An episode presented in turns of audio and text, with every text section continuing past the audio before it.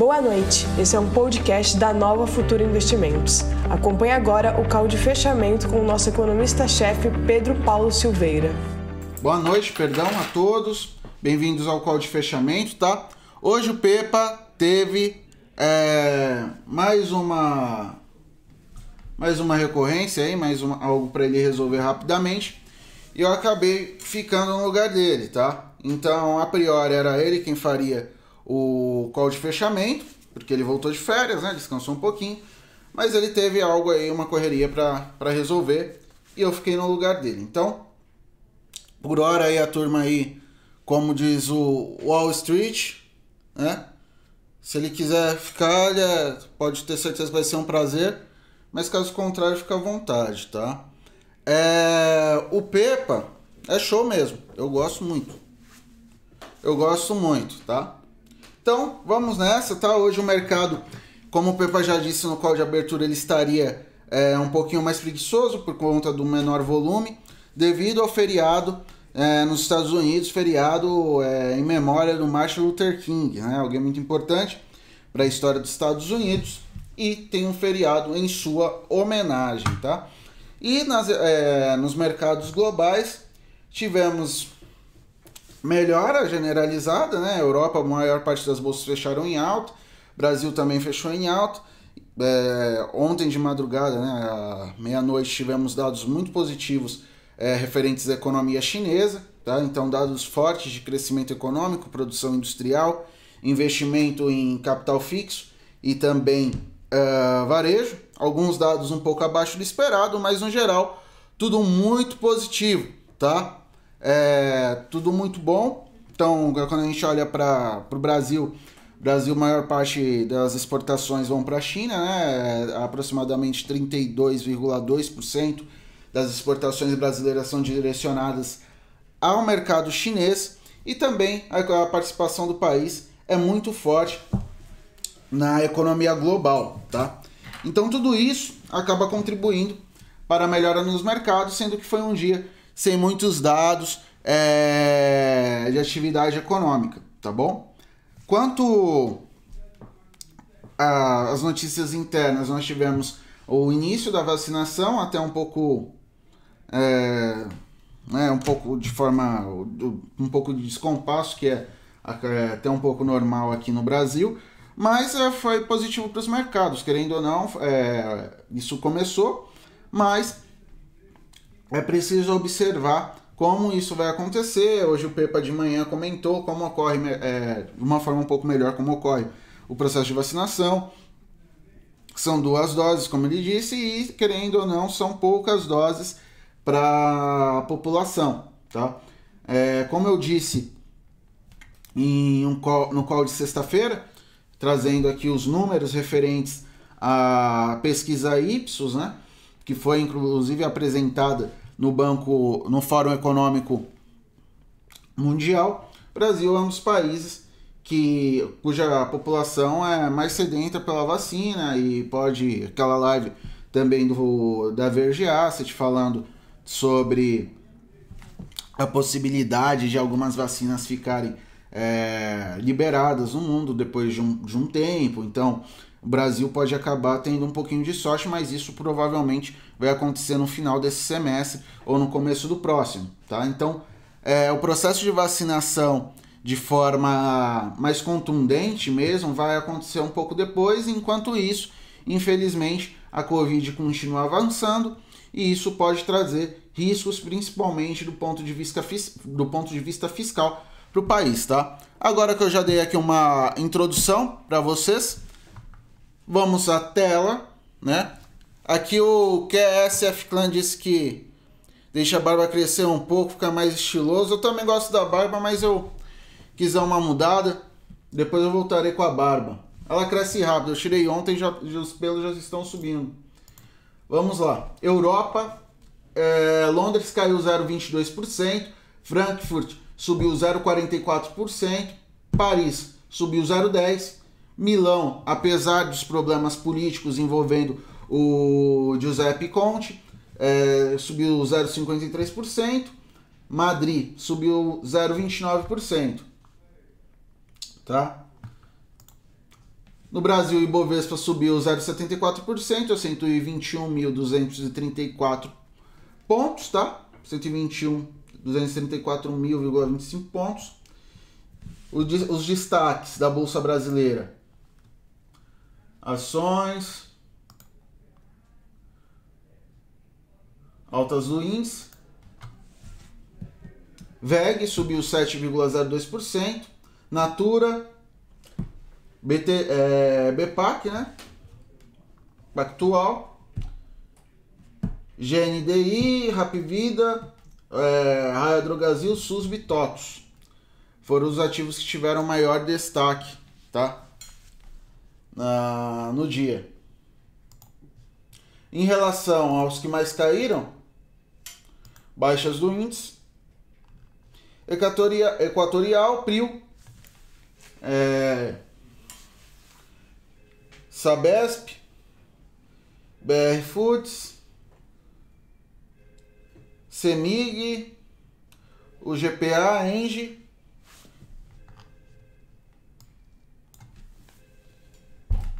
e, e MBR3, tá? Foram os piores resultados. Hoje, é, apesar de não termos o mercado americano funcionando, tivemos uma piora no, no mercado de petróleo, mercado, apesar dos números positivos da China, que é uma grande importadora do, da commodity energética, é, muitos os números da Covid e o interrompimento de um oleoduto anunciado pelo Biden, o oleoduto Keystone, é, acabou fazendo a, os mercados de petróleo fecharem em queda, tá? Então, basicamente foi isso que fez o mercado de petróleo cair e impactar também a Prio. A Prio também cresceu bastante, estava bem esticadinha, então acabou trazendo aí um pouco de risco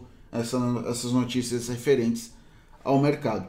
Amanhã a agenda ainda estará relativamente vazia, tá?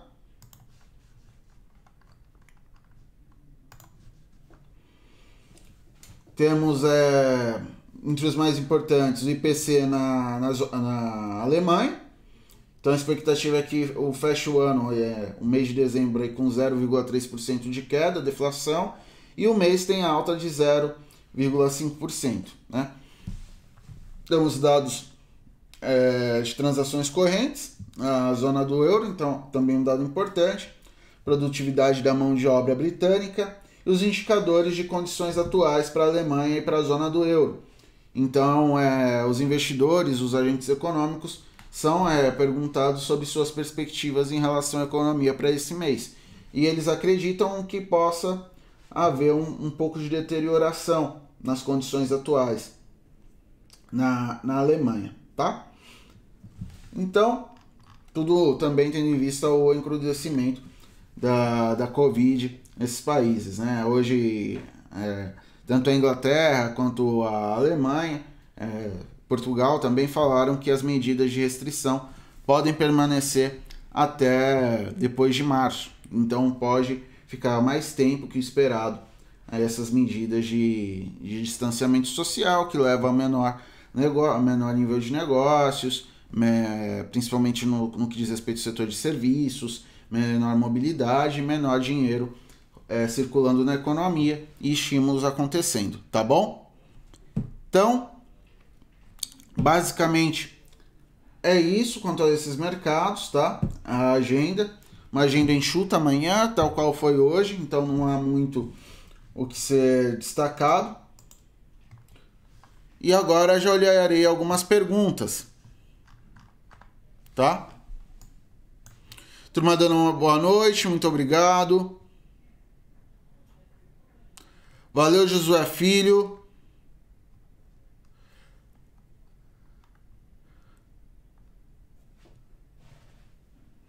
Olha, o a Itália que amo fala que zona é essa com a VEG e com a Neogrid, tá? A VEG é uma ótima empresa. A gente sempre vem falando aqui que a VEG ela é uma companhia que possui uma flexibilidade em vários momentos de mercado, tá? Então, quando o mercado vai bem, ela pode ir bem. Quando o mercado vai mal, por, pelo fato dela ter uma, é, um nível de endividamento muito baixo, na verdade, ser uma empresa que tem uma boa capacidade de geração de caixa, os agentes acabam migrando para ela quando tem aversão ao risco. Hoje, em específico, é, o fator China contribuiu muito para a VEG. A VEG é uma companhia que tem as suas operações espalhadas em todo o mundo. E, e, o produto dela é muito voltado ao fornecimento de materiais para a indústria, né? de produtos para a indústria. Então, o que, que acontece? Quando você tem um crescimento econômico de um país que é, acaba impulsionando o restante da economia global e, a, e aí também compra da VEG, a VEG também tem operações lá, também tem presença lá, isso acaba sendo positivo para a companhia e, por consequência, para as ações dela, tá? Então, isso acabou contribuindo positivamente para o desempenho da companhia hoje. Quanto a Neogrid, a Neogrid a gente não comenta muito porque fez IPO há pouco tempo, tá? Mas vamos dar uma olhada aqui por cima, mas com uma perspectiva de cenário, tá? A gente não olha, tá? Um ativo novo precisa de mais histórico.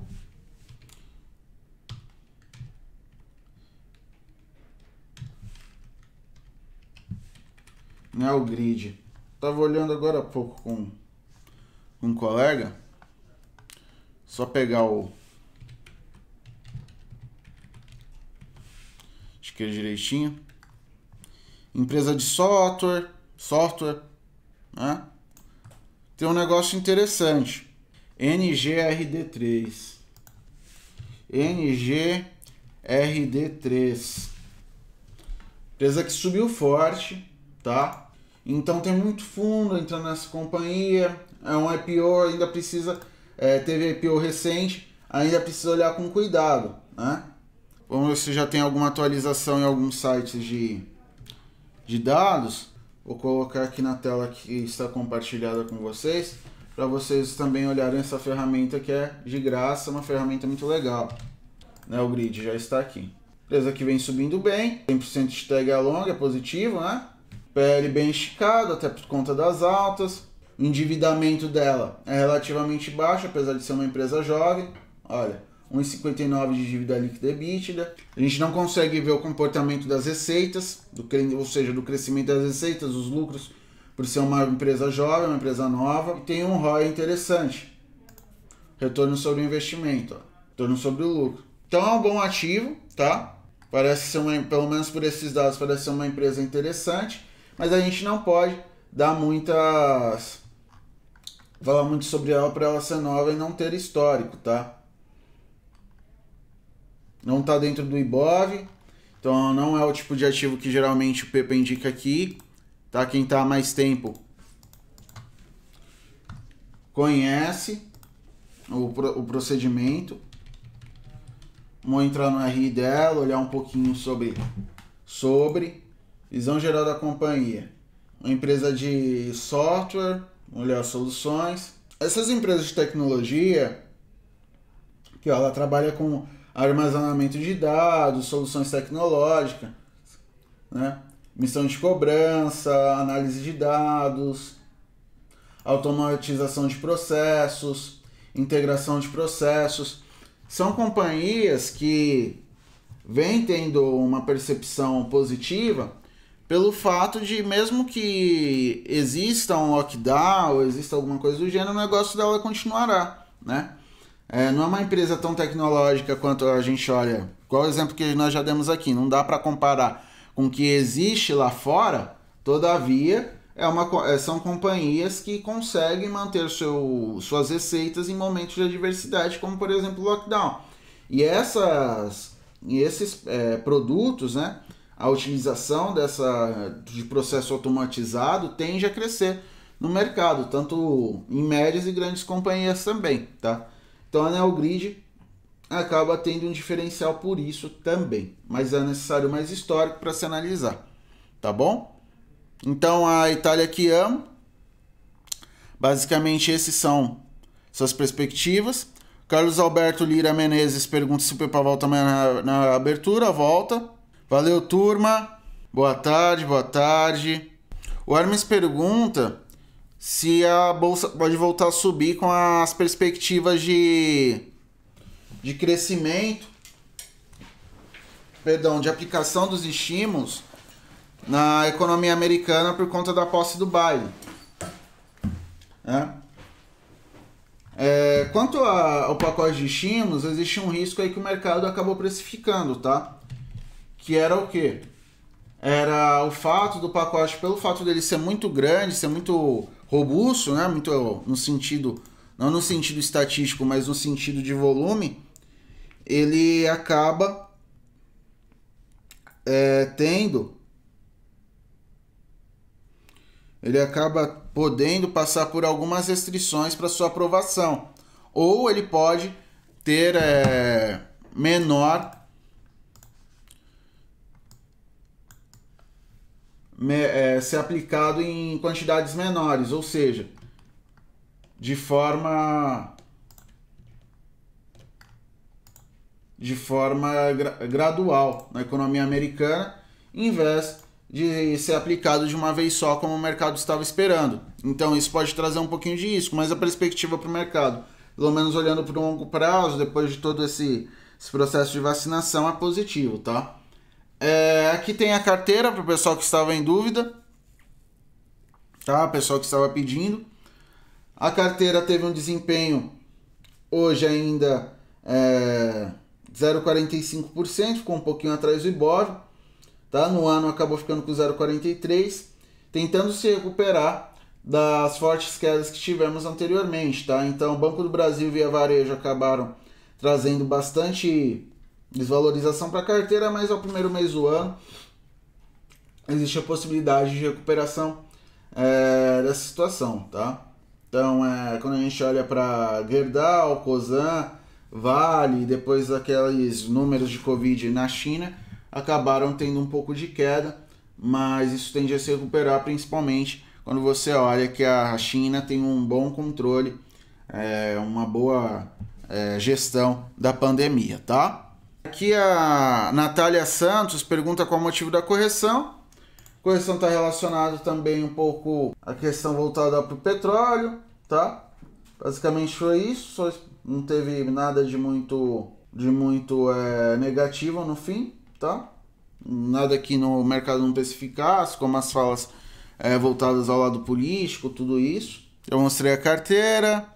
Então, turma, eu acho que por hoje tá bom, tá? Eu acho que por hoje é isso. O STX que VEG ajudou, realmente VEG é um bom papel. É... Ficamos bastante tempo com VEG na carteira. A VEG, por exemplo, no ano passado, esteve presente na carteira por 11 vezes. Então, uma companhia que vale bastante a pena, que vale muito a pena é, na carteira, tanto investir lá no longo prazo e sempre aqui na carteira ela está quase sempre presente. Houve uma troca, mas é uma, um ativo que o Pepa gosta bastante, é uma ótima empresa, tá? O Hermes Pereira se o valor do, pergunta se o valor do barril do petróleo tende a continuar caindo ou a perspectiva e a perspectiva para a Petro 4 é positiva até o final do mês. Na verdade, isso vai depender muito do da Covid, tá? Os avanços em relação à Covid. Então, tende a ficar um pouco de lado, tá?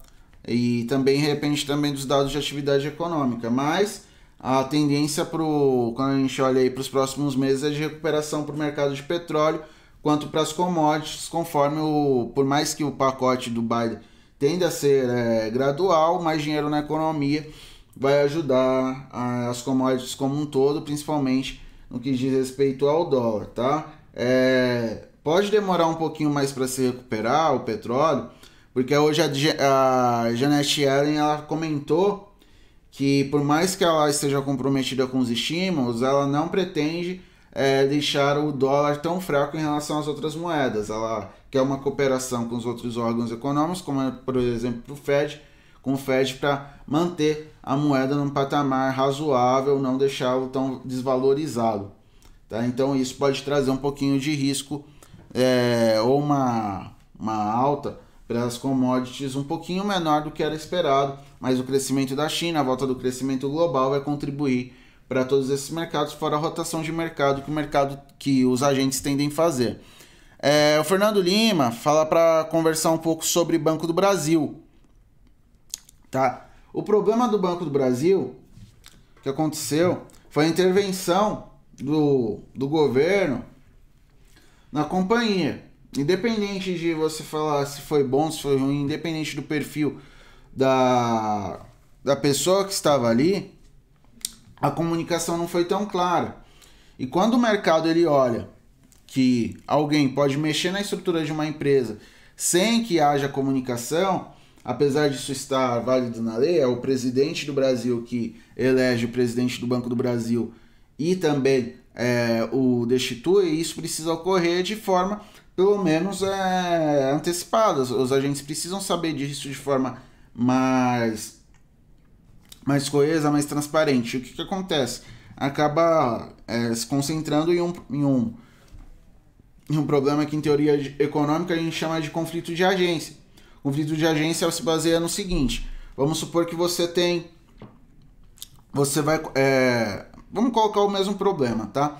Você tem o, o governo, que é o, o acionista controlador da companhia, que pode tomar inúmeras decisões. Esse é o agente, tá? E você tem o principal, tá? Principal, basicamente, a pessoa que é o investidor é, minoritário. Então o, o agente ele tem todas as informações, ele sabe se ele vai tirar alguém ou não, o que, que ele vai fazer. E essas ações, intencionalmente ou não, podem é, é, acabar afetando quem não tem esse controle das decisões, quem não tem esse conhecimento. Então a, a outra pessoa que está do outro lado da negociação, ela acaba ficando passível da, de todas as ações que quem tem a informação pode fazer, certo? Então é basicamente isso que acontece. Então quando você está numa negociação onde você está vulnerável, o mercado está nessa posição e o mercado ele gosta de previsibilidade, ele gosta de pelo menos ter uma percepção do que pode acontecer em determinado tempo e não quer mudanças muito rápidas, ao menos no curto prazo. Então o que, que acontece? É, as pessoas saem desse ativo dessa negociação, no caso, ou foi, foi o que aconteceu com as ações do Banco do Brasil, tá? Então foi isso. Essa é a reação, o Asdrubal Sá. O mercado ele reage negativamente. Então, mais uma pergunta aqui. O Reginaldo, é uma pergunta que ele faz, a gente já pode falar é, que o Felipe já incluía, é a questão do Felipe 27, tá? Que fala sobre se não seria uma boa agora em 2021, tendo em vista o crescimento do Brasil no setor eólico, a R3. L3, pelo que também é uma empresa que a gente olhou aqui na, se eu não me engano, foi na sexta ou foi outros dias. O pessoal vem conversando bastante é, sobre esse ativo aqui no aqui no chat. E assim, a mesma ideia, tá? Empresa com menor liquidez, empresa é, com menos negócio, tá? Uma, pensando de modo geral é, sobre o mercado dela realmente pode ser uma boa. Todas as, as perspectivas para o mercado ESG são positivas, tá? Tudo isso é bacana para as companhias, para o setor, mas tem um problema: não tem histórico para a gente analisar, tá? Então, quando você vai fazer uma análise fundamentalista, você precisa de dados, você precisa olhar pra, um pouco para trás para ver o comportamento da empresa. Você pode olhar a questão do IPO, tudo isso, sim, pode, mas só que não é o nosso trabalho aqui. Mas pensando em, em termos de setor, de ser uma companhia que busca essas energias alternativas, energias renováveis, pode ser uma, pode ser uma boa estratégia, tá? Qual que é o problema? Ó, é, o valor da firma em relação ao EBITDA é elevado, então o valor da firma está muito esticado em relação ao que ela produz, tá? O EBITDA basicamente é o lucro que a empresa tem com suas produções. É, pensando numa empresa do setor de energia, ela ainda está construindo bastante da sua planta produtiva, então isso exige, então para o setor dela existe uma entre aspas, uma, entre aspas fator de risco que é o nível do endividamento, endividamento em relação à produção dela está em 3,54 vezes, digamos assim. Então, para cada unidade que ela produz, para que ela de lucro, né, que ela produz, é, de lucro que ela obtém com a sua produção, 3,54 vira endividamento líquido, tá? Então isso precisa ser levado em conta. A gente não tem o, o de novo, o comportamento das receitas e dos lucros dela é, para um período razoável, mas o ROI e o ROI, que são indicadores de rentabilidade, mostram bem positivos, tá? Margem líquida também positiva. Então tem alguns indicadores que são bons, mas se você for comparar, se você quiser fazer um investimento com maior é, com maior segurança, a Engie, por exemplo, é uma companhia que também investe muito em energia eólica, em energias alternativas, tá?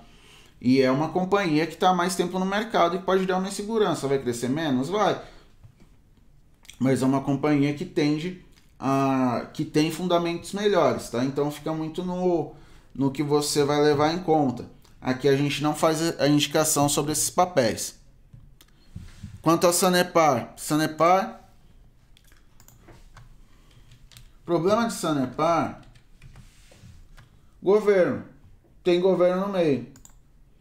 Então, quando tem governo no meio, como diz o Pepe, olha aqui, ó. Difícil, né?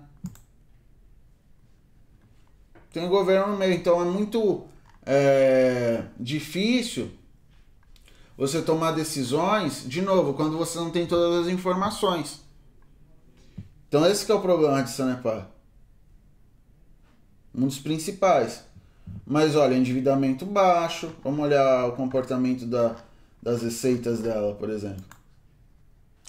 Ó, a receita teve alta em relação aos trimestres, né? Que é desde o primeiro trimestre de 2020.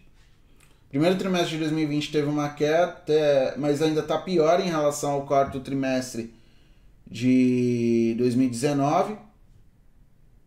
2000, e o terceiro de 2019 também. Então ainda está se recuperando. E o lucro dela vem caindo. Tá? Então, é quanto à geração de lucro de receitas, ela não está tão bem. O que está bom dela é o endividamento, até pelo fato de ser uma companhia que já tem suas operações basicamente todas montadas, tá? Mas tem governo. Esse é o problema. Reginaldo Oliveira, eu trabalho na Engie, show de bola, ótima empresa, cara. Parabéns, muito bacana. Turma, eu acho que por hoje é, é, ficará por isso, tá? Muito obrigado pela participação de vocês. Obrigado pelo apoio aí ao nosso trabalho, tá?